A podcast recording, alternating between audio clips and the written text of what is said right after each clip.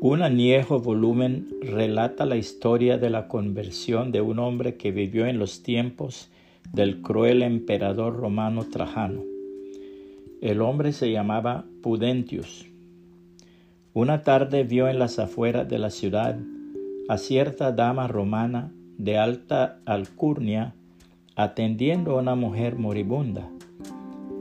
Era esclava y de acuerdo con la ley romana la habían sacado a las afueras para que muriera sin atención alguna. Cuando Pudentius reprendió a aquella noble dama por su acción hacia una esclava vil, ella replicó, no es una esclava, es mi hermana, mi hermana en Cristo Jesús. Esta noble acción de hermandad cristiana influyó poderosamente en la conversión de Pudentius, quien después de recibir al Señor Jesucristo como el único Dios verdadero y la vida eterna, fue bautizado en el nombre de Jesucristo para perdón de sus pecados. Inmediatamente procuró dar libertad a sus esclavos, pero la ley se lo prohibía. Entonces tomó el recurso de tratarlos como hermanos y como los esclavos en la Roma de los Césares no tenían nombre de familia, ni de familiares, ni derecho, Pudentius les dio su nombre y los cuidó en enfermedad y muerte.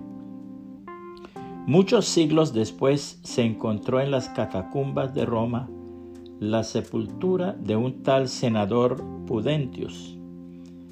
Pero para el asombro de los arqueólogos, una gran cantidad de tumbas vecinas llevaban el mismo nombre.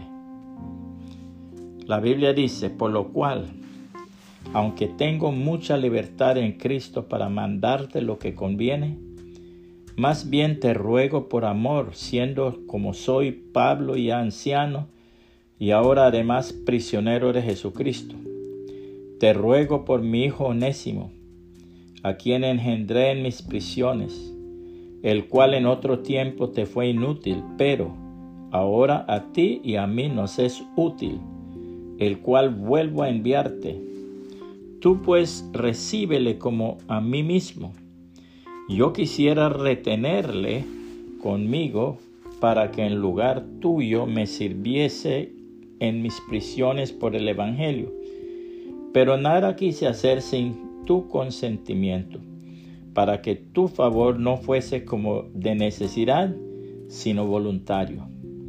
Porque quizás para esto se apartó de ti por algún tiempo, para que le recibieses para siempre, no ya como esclavo, sino como más que esclavo, como hermano amado, mayormente para mí, pero cuanto más para ti, tanto en la carne como en el Señor. Filemón 1, 8 al 16. Si estos mensajes son de bendición para su vida, por favor compártalos con sus contactos y que el Señor Jesucristo le bendiga y le guarde.